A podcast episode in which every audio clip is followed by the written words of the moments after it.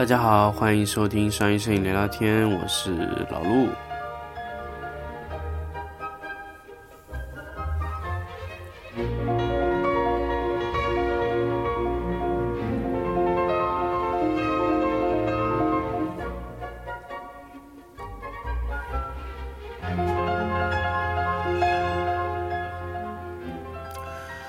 那么上一期节目跟大家分享完了斯坦尼康的一个 I 型的质感的一个稳定器之后呢，那这一期节目呢就来跟大家分享一下背心这么一个故事啊。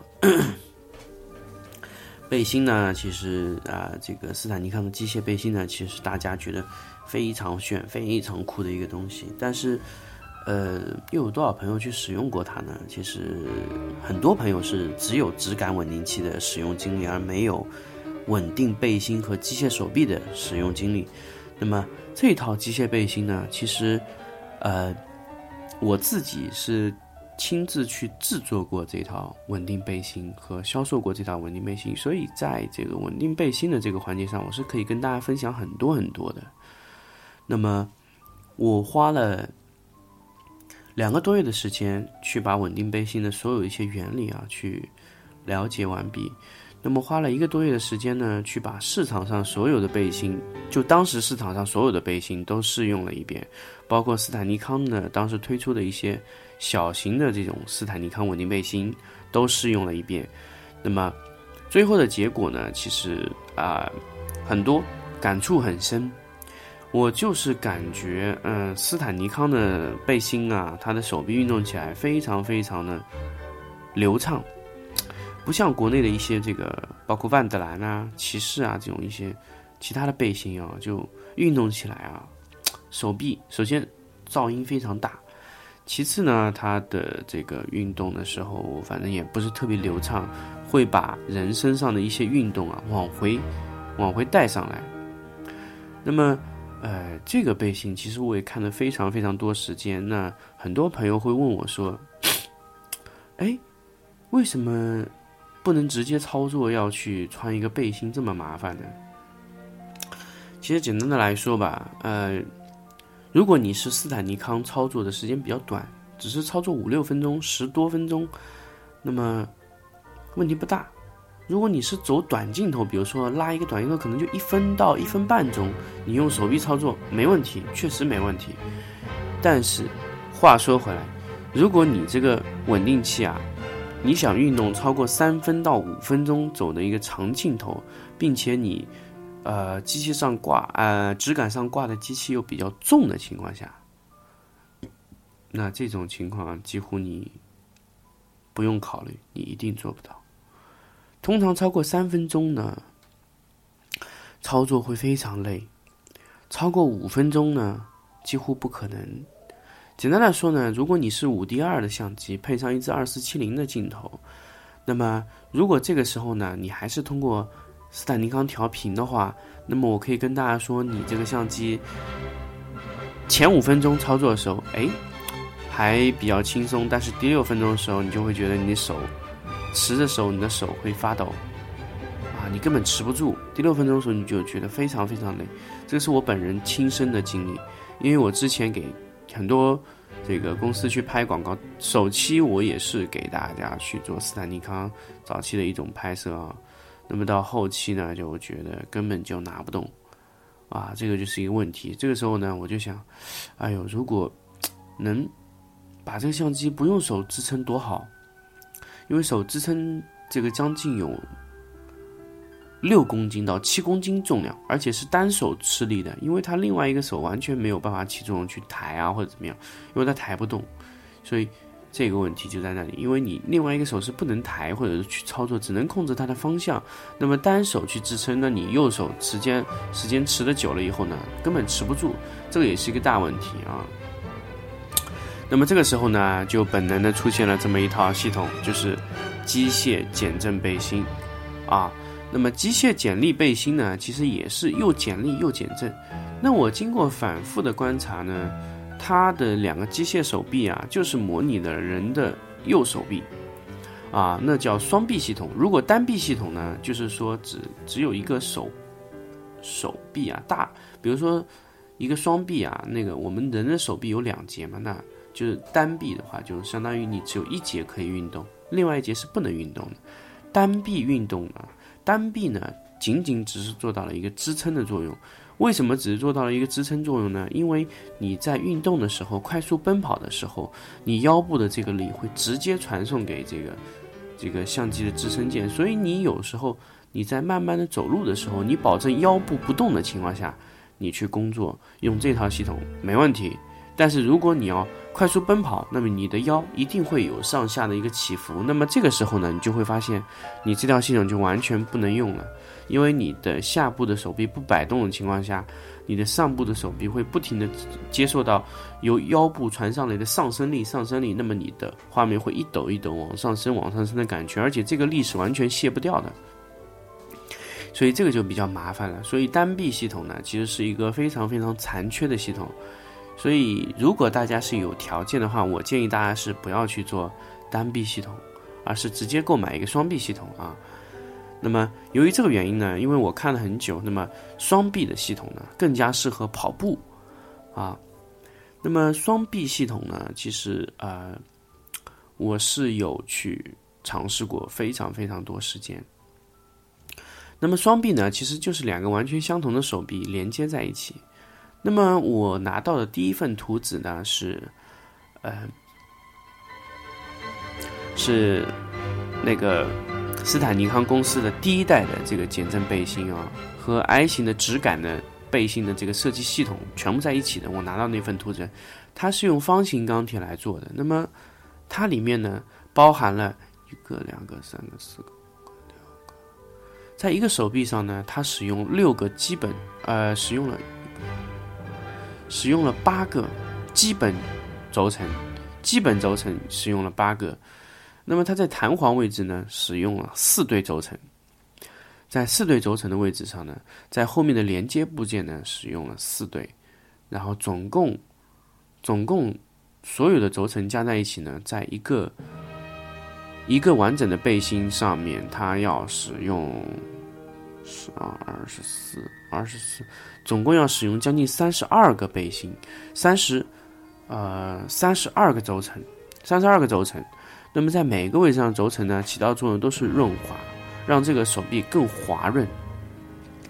那么 OK，我来跟大家分享一下我在不同的品牌感受到的这个感觉啊。虽然大家都是用一样的轴承，但是为什么斯坦尼康生产的嗯手臂会特别顺滑呢？其实主要的原因就在于这个它的手臂的背部弹簧位置啊，它使用了轴承。在弹簧位置使用轴承的唯一好处呢，首先就是第一个滑，让手臂更滑，因为弹簧的力非常大。你用轴承的话，你的这个摩擦力会非常小。那么你在使用这个轴承的时候，虽然这个地方的轴承比较容易坏，因为它受力比较大，所以它的容易坏这个轴承。但是这个轴承一旦装了以后，你的手臂会变得非常的滑。那你使用的时候呢，你快速奔跑的时候呢，你的力非常不容易传到你的这个。手臂上，那么手手臂一旦滑了以后呢，你快速奔跑的时候，首先你不会感到手臂会给你带来的腰部的一个压力，那么其次呢，你的这个呃相机啊也不会感受到这个手臂带来的力啊。其实我做的第一代斯坦尼康系统呢，就是手臂非常粗啊，然后没有做这个轴承，在弹簧的位置上是没有做轴承，那么这个时候手臂就会。首先就是感觉到响，特别特别的响，就跑动起来的时候就咯吱咯吱咯吱这样的这种声音，弹簧的这种反复的拉伸的这种声音，就会非常非常的响。那么我在第二代系统的时候，我就增加了轴承，哎，这个时候弹簧的声音就没有了，就非常小。但是在运动的时候呢，这个手臂非常晃动的非常的这个流畅。在第二代系统的时候，我经过一个更新啊，我就在这个位置我增加了一个轴承。这个这个时候它运动起来非常好，非常棒。那么这一代系统完成之后呢，我后来又产生了一个其他问题，就我觉得这个手臂太大了，太大了，确实操作起来太大。因为这个手臂的宽可能要达到二十公分啊，没有十十十二到十五公分这样的一个宽度。然后我就觉得，哎呦，这个手臂实在太宽了。然后我就缩短了这个手臂的一个宽度啊，把它缩短到十公分，用使用比较厚的这个钢板，把里面的两根管子包在里面。这个时候呢，我的手臂呢基本上控制在八到七毫，七到八个厘米这样的一个厚度。那这个时候呢，手臂就做的比较漂亮。那么通过一些圆弧啊、一些切角处理啊，那包括轴承啊，跟各种方向的一些咬合，包括我的这个手臂可以调节上下的高度，那么可以通过一个配重块反复的上下调节高度，这个时候我的手臂呢就可以调整出任意形态。那么这个时候呢，我再把，因为为什么手手臂要调整任意形态啊？因为大家觉觉得手臂只要把那个杆子支撑起来就可以，其实不是这样的。手臂正常支撑的时候啊，这个手臂是必须。像手一样，就平行两个手臂，要前手臂低，后手臂高，这样形成一种比较平行的一种方式。这样操作起来的这个这个手臂啊，它操操作起来的时候才顺滑，才会更加接近于人的手臂。那么人的手臂其实就是快速奔跑的时候，这个手臂会反复的晃动啊，晃动之后呢，它能得到一个比较稳定的一个操作方式。你只要在跑步的时候呢，只要用右手，用你的右手或左手啊，当然你看你个人习惯，用你的右手按住斯坦尼康的手柄，顶住，不让它飘动，然后你快速的跑动，那么手臂就会快速晃动。左右右手控制这个按按住这个手柄啊，左手控制它的方向。这个时候呢，你在快速奔跑的时候，你的画面是会非常非常稳定的。这个通过一个简单的轴承和手臂调节呢，就可以完成。那么，这个就是一个斯坦尼康手臂的基本工作过程啊。那么，再说回来，手臂完成了，那么有背心。背心呢，其实有两种方式，一种是前背式，一种是后背式。那么前背式呢，就是你的手臂呢固定在前胸块上；后背式呢，是你这个后手臂啊固定在后背上，后背上的这么一个固定。其实，呃，话说回来，其实区别不大。但是，呃，主要的原因是什么呢？前背式呢，可以支撑的重量比较偏小，那么也就是说，你通常你的相机系统可能在十公斤到五公斤左右啊这样的一个区间，你可以使用前置式的。那么你超过十公斤了以后，我建议大家去使用后置式。为什么呢？前置式的话，会把你这个人啊往前弓，所以你在站立的时候会非常吃力啊，这个是一个非常吃力的一个过程。当然，如果说你是使用后背式呢，你是。使用这个大大重量的系统啊，你这个用的时候就会觉得是后面推你，这个时候就会比前面推你啊比较好操作一点，这个就比较简单啊。当然你轻的系统呢，其实前置式比较方便一点，后置式呢，如果说你的手臂是后置式的，那你的后置式的一个系统啊，首先在使用方式上就比较麻烦。你调节手臂的高度的时候，必须要助手来给你调节，啊，你是自己不能完成调节的。所以前置是相对操作比较简单，但是它能承载的这个重量其实是有限的。但是你后背式呢，承载重量其实是无限的，只要你把这个钢板做得更厚，你就可以做更多的。所以后背式呢，在早期的这个斯坦尼康的发明中，其实已经做出来。在第一代的系统中呢，其实有前式和后式两种。现在呢，这个因为斯坦尼康它比较比较注重小型的这个系统啊，那所以其他大家看的都是前置式的，万德兰也都是前置式的，后置式呢，呃，骑士有做过，万德兰啊，还有那个斯坦尼康公司啊，G 七零它有后置式的背心。那么也就是说，你的手臂不变的时候，你更换成后置式背心呢，它会让你操作起来更舒服一点。当然，大家可以自己去选择啊。那么后置式背心，反正也是一样的道理。那么手臂还有一个上下可以调节高度的，那么这个就是一个滑块的调节。那这个非常简单，大家基本上所有的斯坦尼康都可以做做到这样的一个情况。当然还有手呃斯坦尼康的一个高度调节，可以适应到你的身体啊。那么斯坦尼康呢前置的一个背心前面会有一块大型的钢板啊，这个钢板要非常硬，要不然你支撑不住的。因为我们使用过反复的材料，我们就选用了一种碳钢，非常厚的四零碳钢。那么这个碳钢达到五个毫米厚度，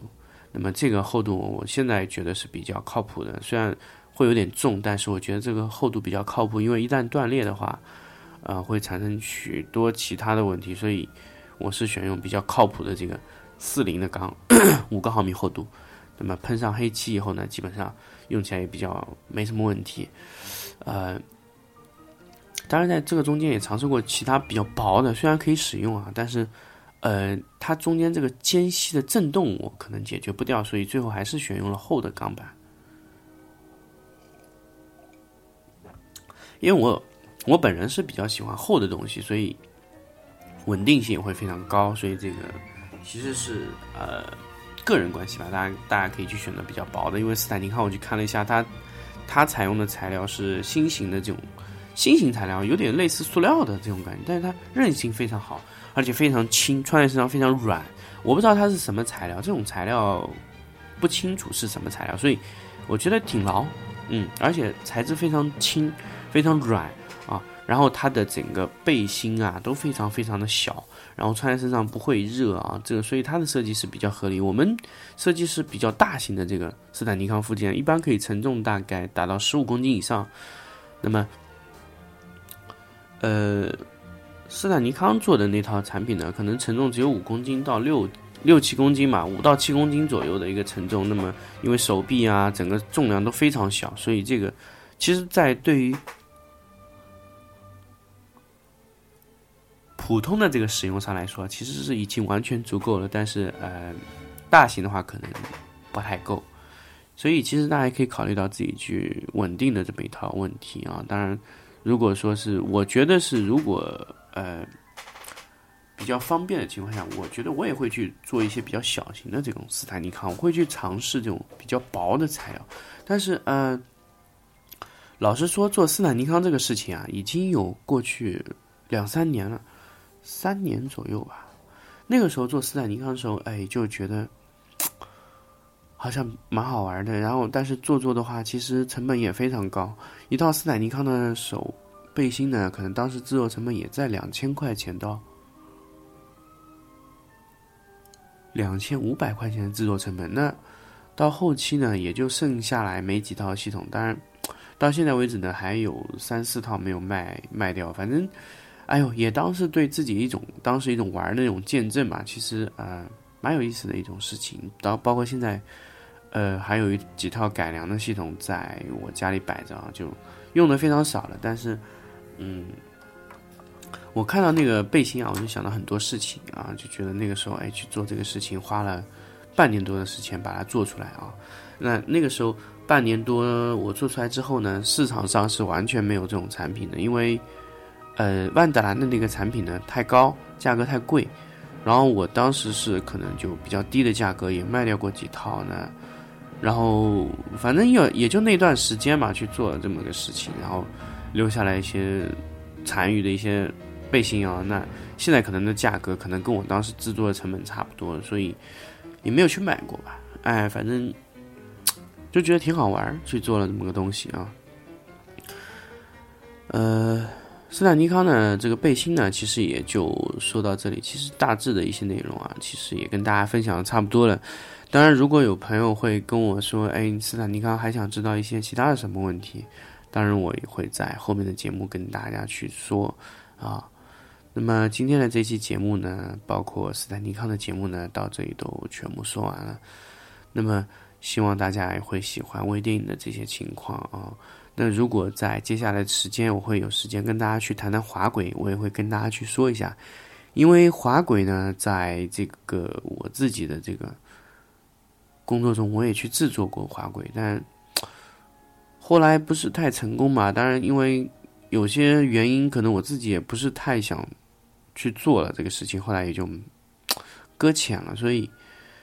怎么说呢？这个当然也是跟自己有关系，就自己突然不想做了。这个斯坦尼康啊，就啊不想不太想做这个滑轨这个事情了。所以其实，嗯，怎么说呢？就突然搁浅。但是在这个研究这个东西的时候，其实也做了很多。那么，其实我很多的监考或者说一些系统啊，我都会去自己去做啊，到包括柔光箱啊什么，我都会。现在基本上所有柔光箱我都是自己做的，除了一些定型的柔光，比如说条形的，还有一些方形啊，六十乘六十的一些标准箱我会去买啊。比如说伞形的，还有一些一米五左右的八角形柔光箱我会买。那么如果一些特殊的，比如说是十五乘十五的柔光箱，那么我会自己去做。还有十五乘二十，还有五乘十五这样的一个柔光箱，我会去定做啊，就我自己去做这个柔光箱。那么，哎，我觉得蛮有意思，我会去做这种柔光箱。当然，哎，看时间吧。如果我有时间，我会去做各种各样柔光箱。那么有时候我会会去做大型的柔光条啊，都会去做。那么基本上，我现在所有的柔光呢系统呢，基本都是靠自己做。那么，其实也会跟大家去分享一下自己去做一些灯光附件，或者说是相机的支撑系统，其实也蛮有意思啊。去研究啊，去做这个东西的时候，其实也会去消耗你很多时间，但是我觉得这个是值得去做的啊。好，今天的这期节目呢，就跟大家先说到这里，之后有时间跟大家去多分享一下在自己制作附件上的一些小小的经验。大家再见。